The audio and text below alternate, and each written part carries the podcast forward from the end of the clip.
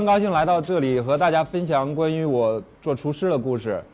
差不多十年前，我和所有的青年一样，我对未来充满了期待和好奇。我不知道要做什么，但是我知道，我的生活不会是按部就班的。我我有点害怕那样的生活。我觉得，生活对于我来说应该是未知的，和有多种选择性的。我曾经在国外学习一年的英语课程，在那个期间，我在餐馆厨房里面工作。然后那个时候当然不是一个厨师了，我是一个刷碗的小孩儿，每天大概刷几百个碗、上千个碗。然后那个时候我对厨房里面开始感兴趣，是因为我的那个意大利厨师，他那个时候是一个意大利人，然后他是头发是黑色的，每天都打着那个发蜡，每天趾高气扬的在厨房里面走来走去，有的时候暴跳如雷。尽管那个时候我那时候觉得他特别像一个。哦，现在想想特别像一个黑帮电影里面教父里面的人，尽管那个时候我不太喜欢他，但是我还是觉得他很神气。也是从那个时候开始，我对厨师有了羡慕、嫉妒、恨的一些想法。回国以后，我并没有从事职厨师的这个职业，我去了继续完成了我的工商管理课程。但是我发现，那并不是一份我喜欢的工作。我开始对电影产生了兴趣，我觉得。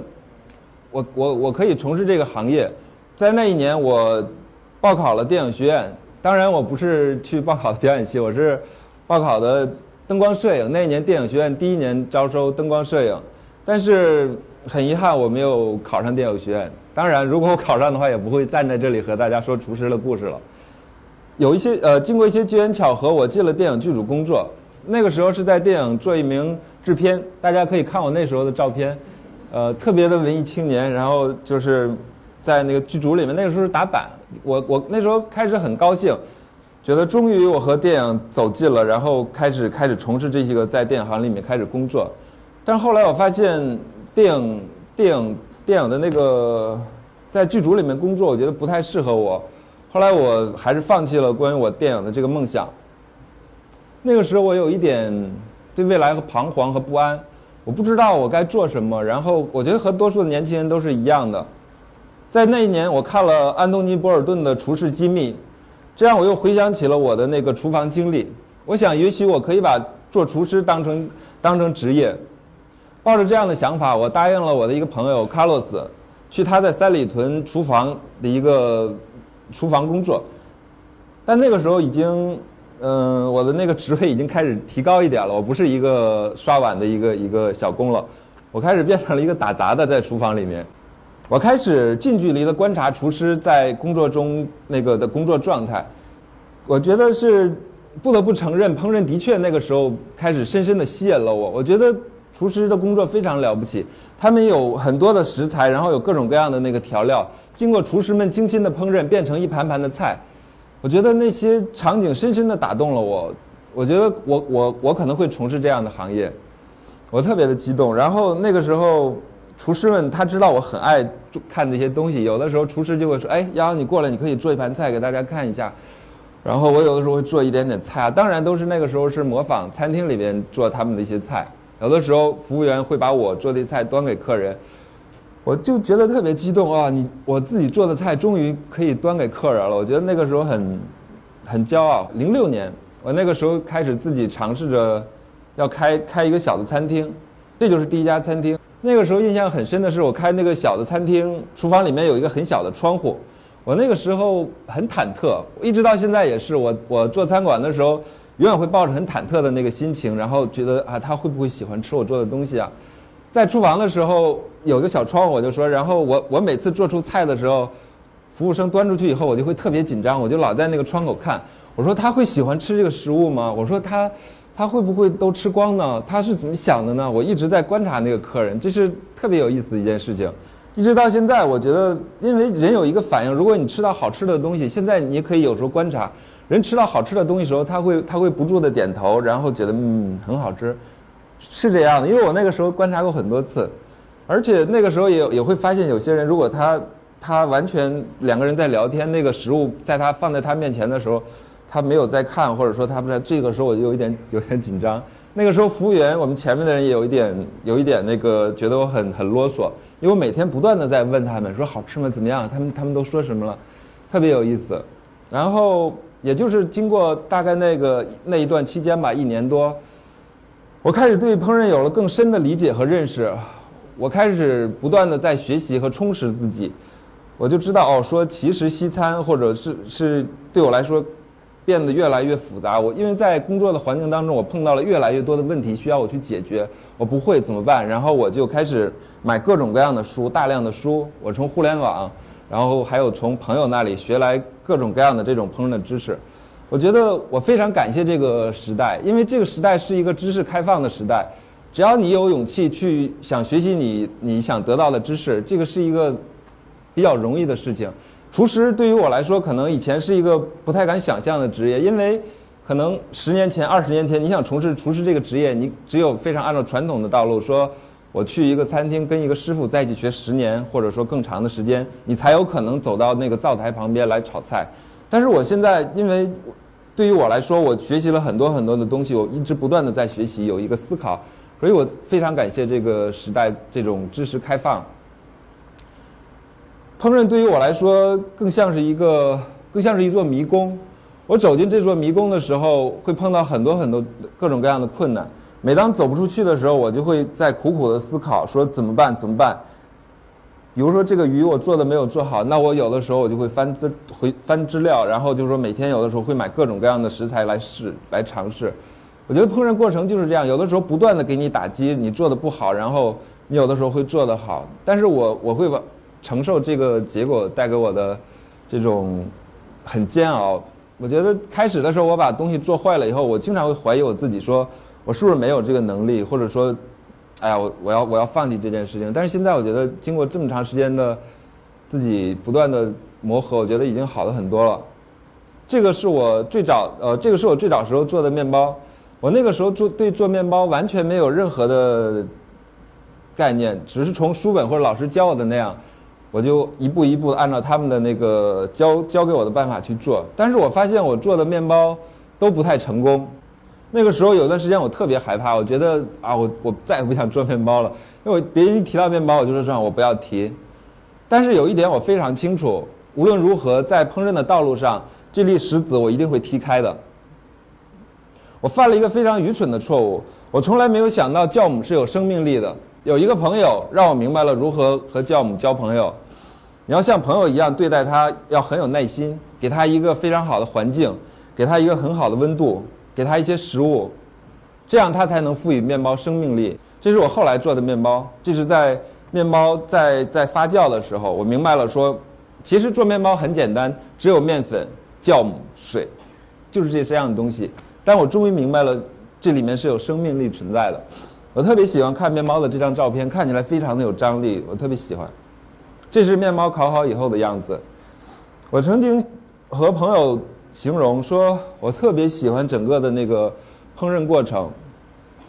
我甚至有的时候会趴在烤箱，透过玻璃门一直在观察里边，看着软软的面包一点点从白色变成了漂亮的褐色。我觉得那个过程整个的太迷人了。我也曾和朋友描述过，我在做饭的时候，平底锅放在蓝色的火焰上面，那种蓝色的火焰在，在，那种那种翻腾，然后里边有很多的汤汁，然后有五颜六色的菜，米粒在里边也是来回的翻滚。我和朋友就在描述那个场景，我说，特别我觉得那个米粒特别像是在在浓汤中舞动，我说像跳舞一般，太美了。他们说。你有点神经了，就是，我觉得，但我真的太喜欢那个过程了。这个是我在边烹饪的期间，我就开始在想说，关于食材的那个火候对于食材有多大的影响，在烹饪的时候，食材究竟发生了怎样的变化？其实这个鸡蛋是大概六十七度煮一个小时，你就会得到一个非常软的那个鸡蛋黄。这个技术现在叫低温慢煮，很多在厨师界非常的流行。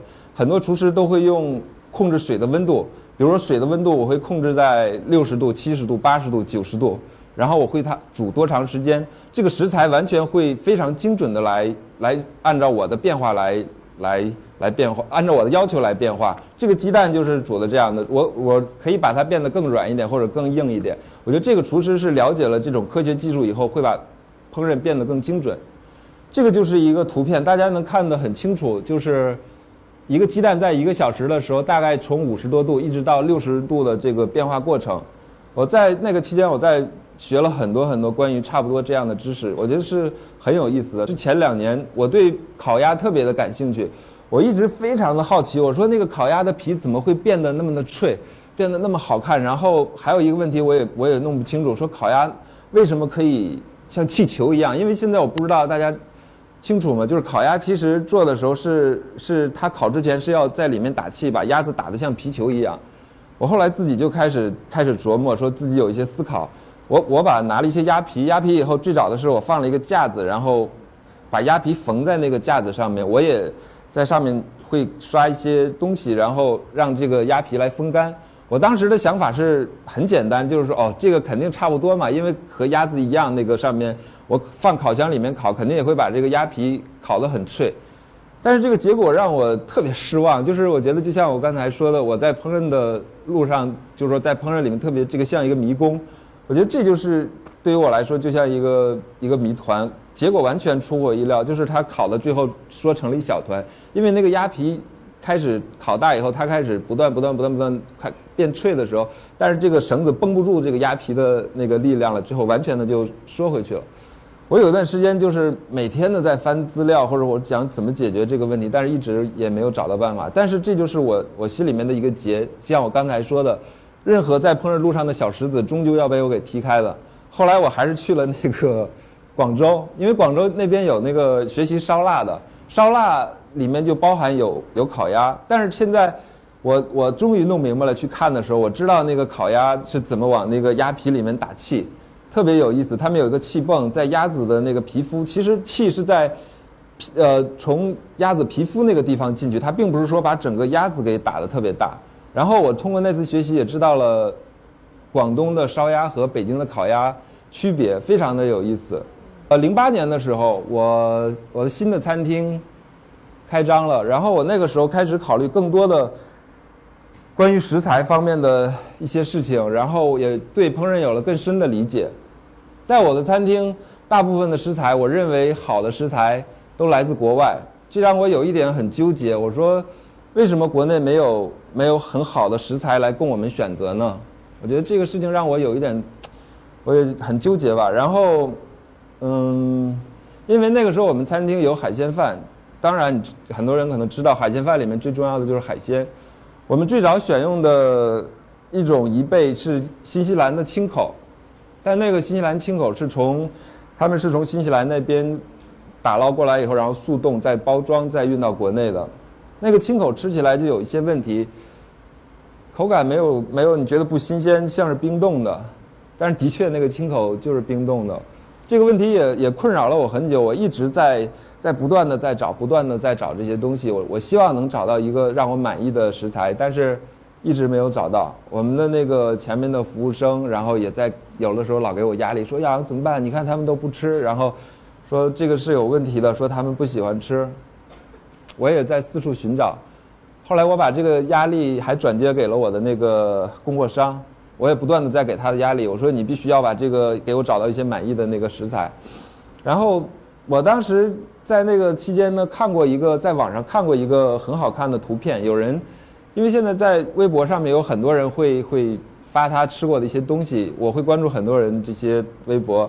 他发了一个那个贻贝，非常的漂亮。我一看那个贻贝的贝壳的那个颜色和里边的那个肉质，我就觉得这是一个很好的一贝。然后我把这个图片又给了我的那个供货商，我的那个供货商特别有信心，然后他就拍着胸脯说：“要想你放心，只要这是在北京的，我一定就把这个一贝给你找过来。”我当时觉得他那个气势特别可怕，我就觉得我当时要让他找几把冲锋枪，他肯定能给我找过来，没有问题的。因为，他真的在不停的在在找这些东西。安东尼·博尔顿说过，一个好的厨师特别像一个吸毒者，他永远能不停的找到好货。为这个一辈我也很纠结，但后来我也像一只猎犬一样，不断的在在四处找。但是后来。还是伟大的淘宝给了我答案。我拿着这个图片的时候，去给那个一个卖家看，我说：“你知道这个这个这个一倍吗？”然后那个卖家的反应就是说很自豪的说：“这个就是我们出的。”然后我开始跟他了一些一些交流和和问他这些问题。我后来才知道这个一倍的故事。这个一倍是出产在法国，是有 AOC 认证的，而且这个他们这个一倍的包装曾经得过一个奖。非常特别的地方就是说，它一倍是真空包装以后，经过一种技术，它大概能保存七天到十天。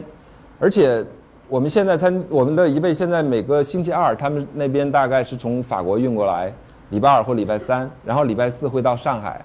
礼拜五的时候会运到北京。我觉得我第一次吃到那个一倍的时候，我觉得哇，那个味道是我从来没有吃过的，有一点甜甜的，特别新鲜。我觉得所有的这些努力是真是值得的。我觉得现在我也不知道为什么食材这些好的食材究竟发生了什么样的问题。我小的时候我记得，现在很多人觉得说吃螃蟹是一件。很很哦哦，我到中秋节了，我又吃了一只大闸蟹。然后现在大家也都知道闸蟹很贵。我记得在我小的时候，我家那边是东北，然后那边盛产盛产螃蟹。我小的时候从来没有认为螃蟹是一件很很很稀有或者很珍贵的一个一个一个东西。那个时候我记得很清楚，在我小的时候，晚上我们经常拿着那个手电筒出去照那个河蟹，因为我家那边都是稻田地。你会发现那个稻田地里有特别多的河蟹，然后那个那个螃蟹那个时候有的时候晚上会会挠门啊什么的，因为大人们有很多那个时候河蟹太多了，他们都把那个河蟹，其实那个河蟹不是很小的，真的是大概都这么大的河蟹，他们都会把那个河蟹给给剁碎了以后喂鸡喂鸭，因为他们认为那样那个鸡鸭吃了河蟹以后，那个蛋会非常非常的，那个就是有时候蛋黄非常的黄，然后。嗯，对，那个时候我记得晚上你在你在户外的时候，他们在野地里面，你挖一个那个在地上挖一个坑，有的时候他们会把那种那个缸放到那个坑里面，有的时候一晚上他们大概可以能收到半缸的那个螃蟹，因为很多螃蟹爬到里面就就掉不出来了。我觉得食材就是这些好的食材带给我的回忆，现在我有的时候想想有一点难过，我我说不知道怎么了，发生了什么样的状况，这些食材都哪里去了？我去市场的时候，买过一些和那个鱼贩。我说，我想买一些野生的鲫鱼。鱼贩特别奇怪的看着我说：“你觉得现在会有野生鲫鱼吗？”其实我才恍然大悟，市场上所有大概百分之九十或百分之百的鱼，基本都是他们从人工养殖的，可能有些抗生素或有些什么别的东西。开餐厅这几年，我觉得的确是让我。就是开始有了一些更更深的思考。我身边有很多现在有意思的朋友，他们有我了解的，也有我不了解的。他们现在都做着一些很有意思的事情。他们有的人在现在在做着，呃，自己在做火腿，有的自己在做奶酪，有的自己在酿酒。我觉得非常的有意思。我也希望能，这是我以后的一个方向。我的一个朋友，她是一个女孩，也是一个作家。然后我觉得她非常的有意思，她现在在贵州的一个农村承包了一片森林，然后他在那个森林里面就养猪。我一直和他探讨这件事，因为我很喜欢他的那个火腿。我第一次尝到那个火腿的时候，我完全的那个惊呆了，我觉得那个是我吃过最好吃的火腿，非常不夸张的说。然后我那也是我第一次接触的一个问题，我说那那个火腿为什么不像我平常吃到的火腿都是很特别硬的？然后他就说，其实那我的火腿里面是完全没有亚硝酸钠的，就说他的火腿会完全是用人工的这种放在，呃，靠气候或者靠时间来让这个火腿成熟，他不会让一个火腿放一些一些化学东西让它很快的很快的就变熟。我觉得现在餐厅就是差不多是这样的，我我真的特别希望能和他们多一些合作。现在西班牙很好的火腿，伊比利亚火腿大概已经卖到快两千块钱一公斤了。我们中国有很多特别好的地方，有非常好的环境，有非常好的那个温度。但是为什么没有人做这些火腿呢？我觉得有的时候想一想，作为一个厨师，我我经营餐厅，想一下，我觉得中国有这么大地方，真的应该有更好的食材来让我们选择。我觉得，而且我也现在开始越来越多的关注这些从事食品小呃小小食品行业和做有机食品的这些人。我觉得只有更多的人去关注他们，我们的这个食品行业才会越来越健康的发展。我看了一个纪录片，大家可能有很多人都看过。如果喜欢美食的人，寿司之神，这个师傅就是叫小野二郎。在片中，他他的餐厅是也是一个非常了不起的餐厅，他的餐厅被评为米其林三星的一个餐厅。他自己今年大概有八十岁了，他的一辈子都在做寿司。他从来没觉得世界上他做的寿司已经完美了，他认为他能做出更好的寿司。他把他一生的时间都给了寿司。有一些评论家就说小野二郎他是一个太了不起的厨师了。小野二郎在片子里面说过一段话。如果你一旦决定了职业，你必须全身心的投入它，你必须热爱它，不要抱怨，你必须穷尽一生磨练你的技能，这就是成功的秘诀，也是人们敬重你的原因。我看完这个纪录片以后，自己也在深深的思考，我觉得我的那个时间是不是在厨房里面工作的有一点短？我说我是不是也要拿出我一生的时间和精力，我的热情，我完全的奉献给餐厅？但是后来看了他的儿子在接受采访的时候，我觉得有一点让我很触动很深。他儿子说：“其实我年轻时候的愿望是当一名赛车手，我非常喜欢开赛车。但是最后我还是尊重了父亲的愿望，我继承了他的事业。但是后来我明白，我说我的一生可能也不会完全的奉献给厨房。我希望能和家人有更多的时间在一起分享生命中的点点滴滴。”呃，现在厨房的工作我大概已经不会每天都去了，像像经常刚开始的时候，说我每天在里边工作十个小时，呃，十二个小时。